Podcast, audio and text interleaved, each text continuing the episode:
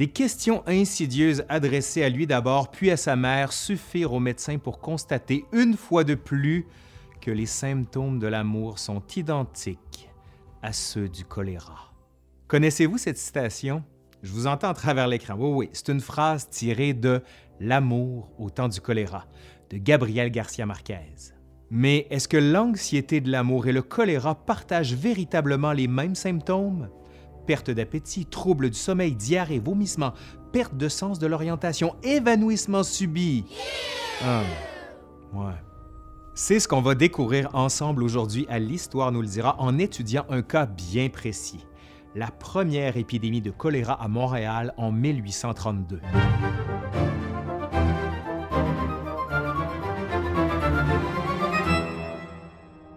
Premièrement, on peut déjà s'interroger sur qu'est-ce que le choléra.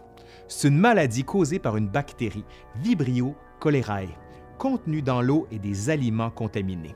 Lorsque la bactérie se propage dans l'intestin, elle empêche le corps d'absorber l'eau et les nutriments. Les diarrhées aqueuses aiguës qui s'ensuivent entraînent une déshydratation sévère. Sans traitement adéquat, le choléra peut causer une insuffisance rénale et la mort. C'est une maladie très sérieuse. Comme ça va prendre un certain temps avant de bien connaître la maladie et ses causes véritables, le choléra va être un véritable fléau particulièrement au 19e siècle. Entre 1817 et 1961, il y aura en tout sept grandes pandémies mondiales de choléra. Le choléra est une maladie originaire du delta du Gange en Inde, ainsi que de la baie du Bengale. Dans ces endroits, elle est endémique.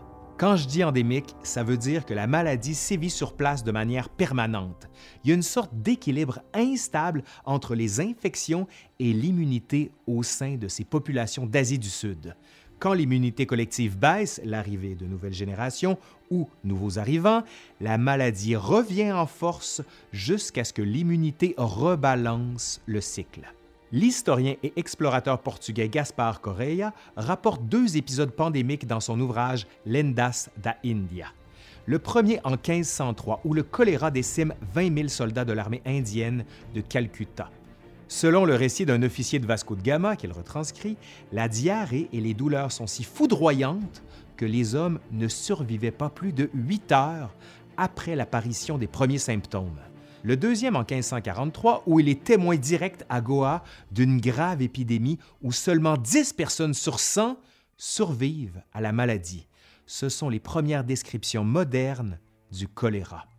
Malgré les réseaux commerciaux au Moyen Âge et les grandes explorations du 16e siècle, les contacts de l'Occident avec les Indes restent néanmoins assez limités, du moins jusqu'au 19e siècle. À cette époque, les grandes puissances européennes vont se lancer dans une série de guerres de colonisation qui vont résulter de contacts plus prolongés avec les populations locales. C'est particulièrement vrai du côté de l'Angleterre, qui va être de plus en plus présente au Bengale et en Inde dès la fin du 18e siècle.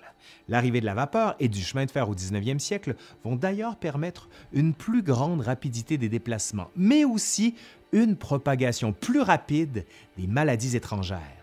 Par les différentes voies de communication terrestre et maritime, la maladie fait son chemin jusqu'en Europe lors de la deuxième pandémie mondiale de choléra entre 1829 et 1837. Elle atteint les îles britanniques en 1831, où la maladie est particulièrement virulente dans les ports où arrivent et partent les voyageurs. En 1832, la maladie fait des ravages dans toutes les grandes villes d'Europe, en Amérique du Nord et même en Australie. À l'époque, c'est plus de 70% des personnes atteintes qui décèdent.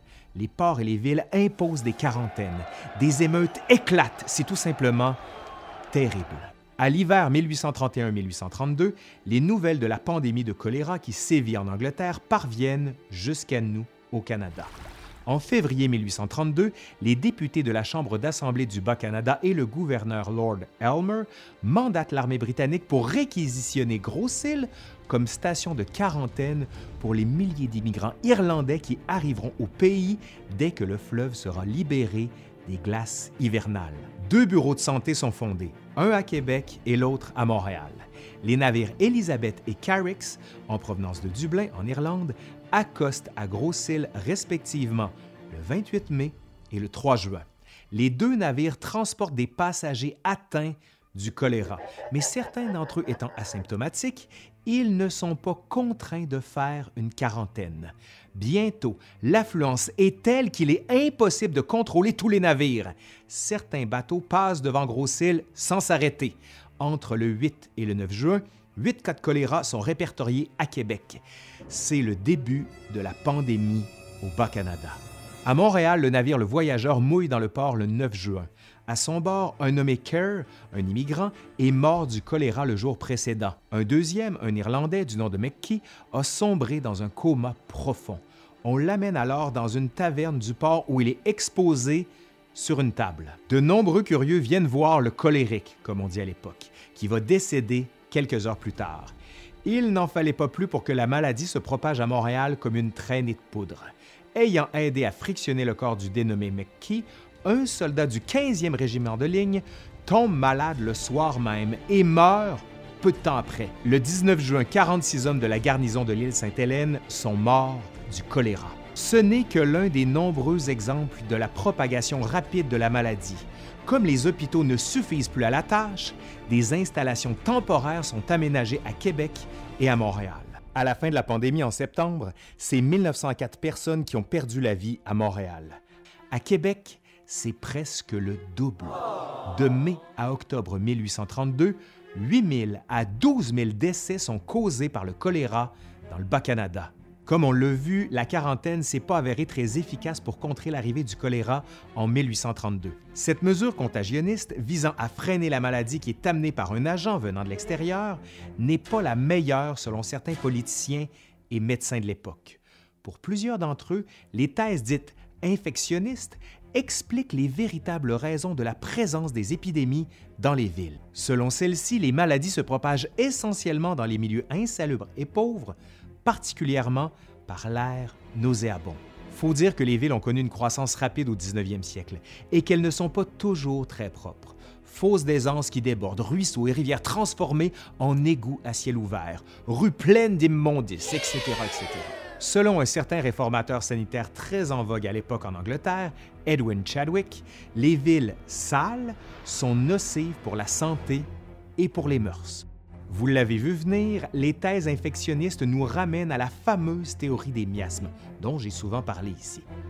Durant la pandémie de choléra de 1832, nettoyer l'air des miasmes du choléra devient une priorité la garde fait tirer des canons, la poudre de canon ayant la réputation d'assainir l'air. Un peu comme quand vous allumez une allumette dans une salle de bain. Ouais, on l'a tout fait. Ça a-tu marché, vous? Pas moi. Du goudron échauffé et plusieurs feux brûlent dans des barils dans les rues.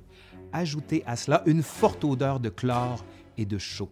L'atmosphère est tout simplement suffocante et surréelle pour les contemporains le tableau de Joseph Légaré nous montre bien le climat de désarroi qui règne à Québec en 1832 plongé dans une lourde fumée noire comme si c'était la nuit. À Montréal, le conseil de ville ordonne la construction de collecteurs pour évacuer les eaux usées, comme celui que l'on peut visiter aujourd'hui à Pointe-à-Calière. C'est dans l'air du temps, pour faire un mauvais jeu de mots, car les politiques de Chadwick prônent d'assainir les villes par l'entremise de l'eau courante et d'égouts. Comme vous pouvez vous en douter, ces mesures sanitaires ne seront pas suffisantes et le choléra va revenir au Bas-Canada, et cela aussitôt qu'en 1834. Le véritable angle mort de cette pandémie, c'est la qualité de l'eau potable dans les villes de l'époque. Nouvellement construits pour la plupart sous l'impulsion du mouvement sanitaire de Chadwick, tous les égouts se déchargent dans les cours d'eau à proximité, qui sont souvent par la même occasion la principale source d'eau potable. Bien sûr, les prises d'eau de l'aqueduc ne sont habituellement pas directement à côté des sorties de l'égout, mais quand même. Un bon exemple de cela, c'est Montréal. Tiré du fleuve où on rejette nos eaux d'égout jusqu'en 1989, oui, avez bien entendu, 1989, l'eau qu'on boit n'est pas traitée avant 1918. 1918, on n'a pas traité l'eau avant 1918. OK. Pour la bactérie du choléra et pour bien d'autres maladies d'ailleurs, c'est un véritable party. C'est le meilleur environnement pour proliférer et infecter le plus de personnes possible. Durant la troisième pandémie mondiale, 1840-1860, plusieurs avancées majeures sont réalisées, mais dans l'indifférence la plus complète. Du côté de l'Angleterre, John Snow, vous irez voir, on a fait une vidéo là-dessus, se penche sur la corrélation entre l'eau potable et le choléra. Il fait paraître On the Mode of Communication of Cholera en 1855.